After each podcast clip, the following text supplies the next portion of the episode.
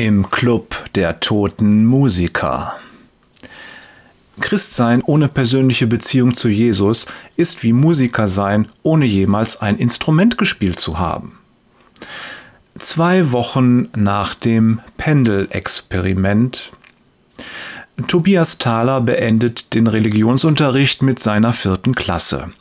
Sie haben noch einmal über den Unterschied zwischen totem und lebendigem Glauben gesprochen und Tobias hat den Eindruck, die Klasse hat etwas Wichtiges verstanden. Zufrieden lächelnd geht er in die Pause. Im Lehrerzimmer herrscht die typische Pausenstimmung. Kollegen kauen auf Broten oder Äpfeln, tauschen Klassengeschichten aus, einige tippen müde Arbeitspläne in ihre Laptops, Tobias steuert auf sein Postfach zu, zwischen den üblichen Mitteilungen erregt ein Umschlag seine Aufmerksamkeit. Für Herrn Thaler steht mit einer klaren, festen Schrift darauf. Neugierig öffnet er ihn und beginnt zu lesen. Der Brief stellt sich als Beschwerde eines Elternteils heraus. Die Mutter von Jonas, einem seiner Viertklässler, äußert Besorgnis darüber, wie Tobias seinen Glauben in die Lerninhalte einbringt. Sie respektiere religiöse Ansichten, hebt sie hervor, aber die Schule sei ihrer Meinung nach ein Ort der wissenschaftlichen Bildung und da habe dieser antiquierte Begriff von Glauben, den er in seinem Unterricht praktiziert, wahrlich keinen Platz. Der Brief benennt das Pendelexperiment und Tobias Analogie zum Glauben. Sie empfindet dies als Grenzüberschreitung, die dazu führen könne, dass Schüler sich ausgeschlossen oder benachteiligt fühlen. Und überhaupt, Jesus sei doch nur eine Möglichkeit von vielen. Äh, Tobias setzt sich an einen einzelnen Tisch und betrachtet nachdenklich das eng beschriebene Blatt Papier in seiner Hand. Soll er den Unterricht wirklich von persönlichen Überzeugungen trennen? Oder ist es nicht gerade seine Aufgabe, die Schüler im christlichen Glauben zu stärken?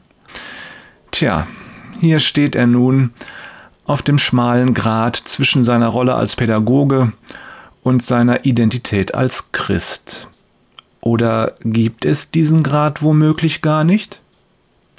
Kurz kommt ihm der Gedanke an das Pendel und was es uns über lebendigen Glauben lehren kann.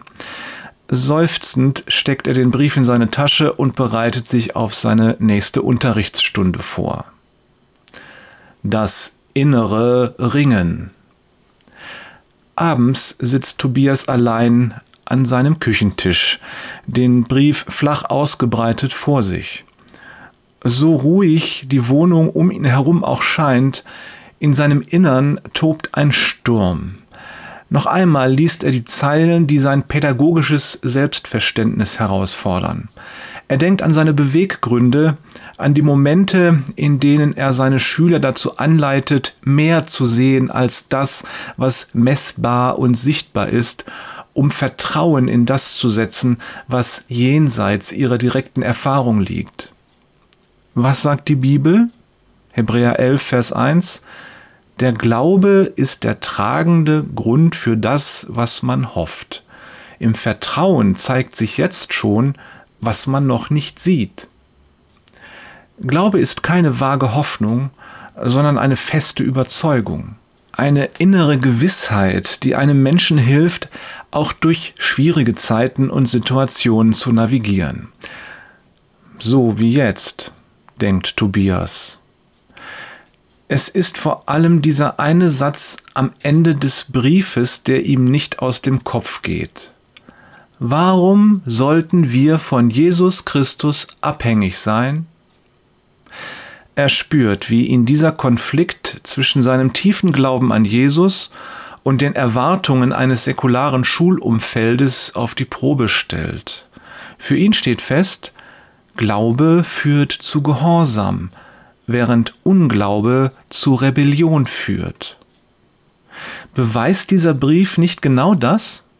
Unglaube führt zu Ungehorsam, zu Auflehnung, zu der Frage, warum sollte ich von diesem Jesus abhängig sein?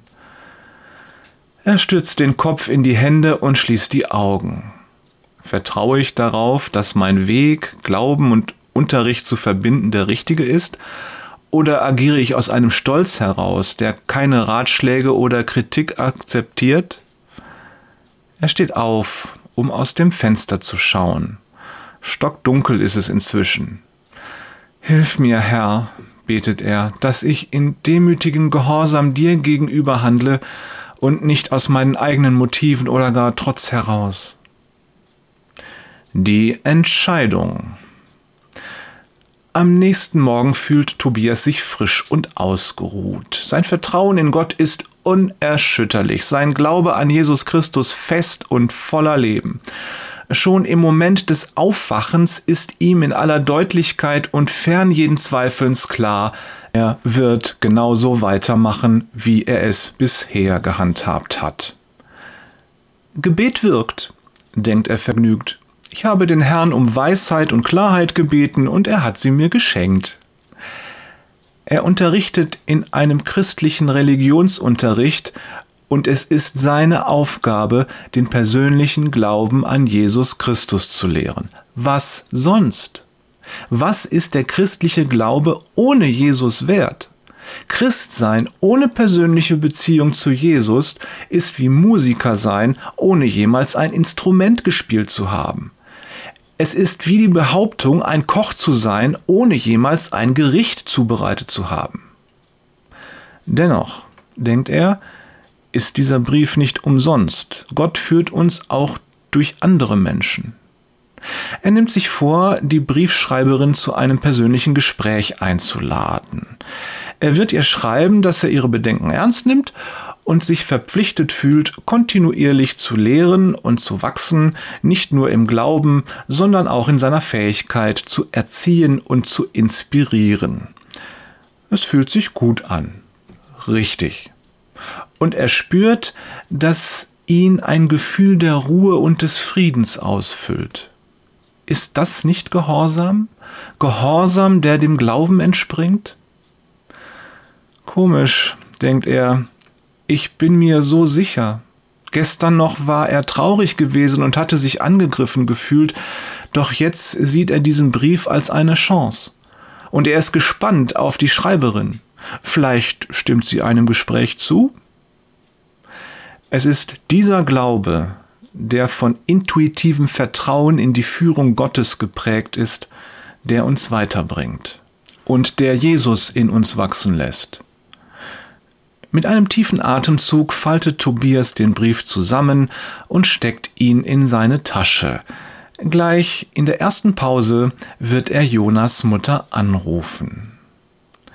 Liebe Grüße von Jörg, innerer Friede ist ein gutes Zeichen Peters und Thorsten, Gehorsam bringt Frieden, Wader.